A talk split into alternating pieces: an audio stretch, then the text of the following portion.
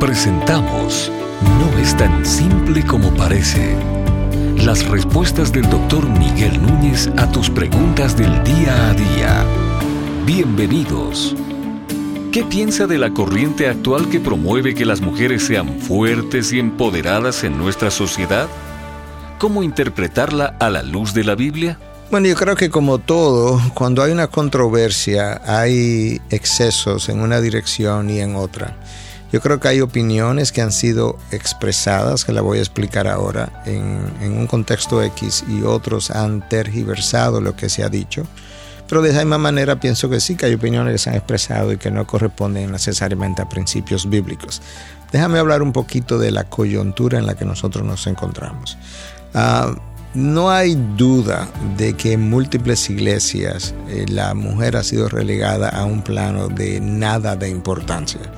Yo no quiero mencionar eh, ilustraciones específicas de cómo se han hecho porque tengo iglesias amigas y pastores amigos y no quiero que nadie se sienta aludido cuando yo haga alusión a alguna de estas prácticas. Pero sin lugar a duda yo creo que en múltiples iglesias ah, la mujer ha podido y ha debido tener un rol más preponderante eh, y no lo ha tenido. Eso no dice que la mujer debe ser pastora o que la mujer debe ser eh, directora de, de, ministerio donde, hay, donde haya hombres, por ejemplo, también participando. No, no estoy hablando de eso.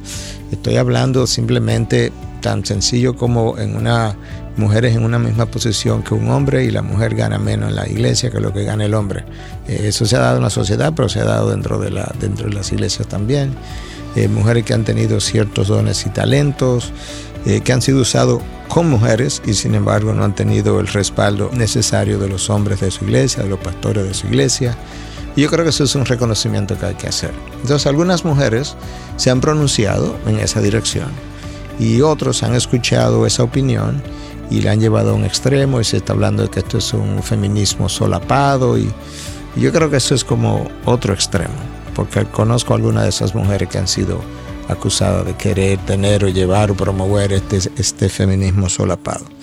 Ahora, obviamente, cada vez que se suscitan este tipo de controversia, pues va a haber alguno o algunas en este caso que van a tomar la controversia y la van a empujar más allá de donde deben ir para sacar el péndulo del medio y llevárselo al otro extremo y llevarlo entonces al lado del feminismo. Ah, yo no creo que la palabra a usar, aunque yo sé que se ha usado, pero no creo que la palabra a usar es de que debemos empoderar a la mujer porque ya eso comienza a ser distorsionado por, por otros que no entiendan la terminología.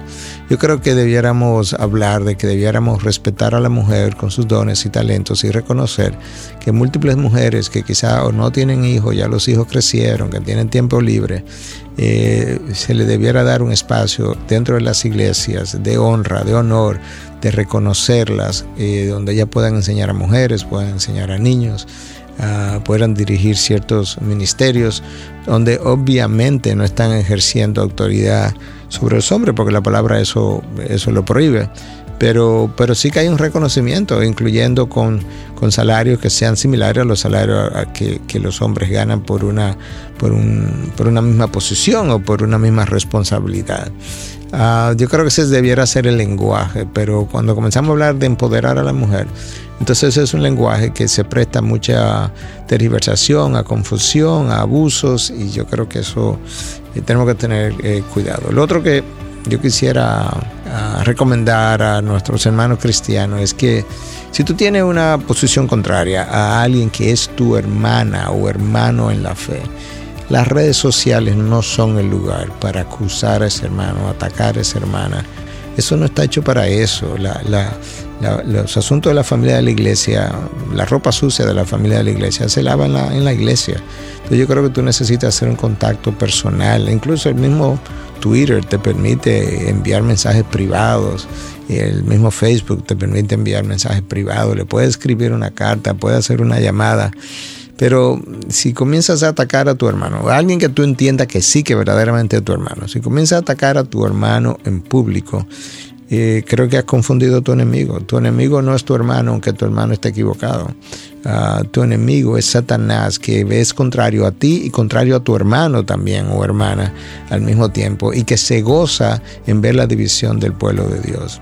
La palabra de Dios no dice bienaventurados los que tienen la razón, sino bienaventurados los pacificadores. Entonces yo creo que hay formas pacificadoras de lidiar con estos temas de manera privada, si hay que confrontar, confrontar de manera privada, pero yo no creo que es sabio ni prudente usar las redes sociales para atacar a tu hermano en la fe, porque yo creo que le hace más daño al movimiento cristiano que el bien que está tratando de hacer. No es tan simple como parece. Es una producción de Ministerios Integridad y Sabiduría.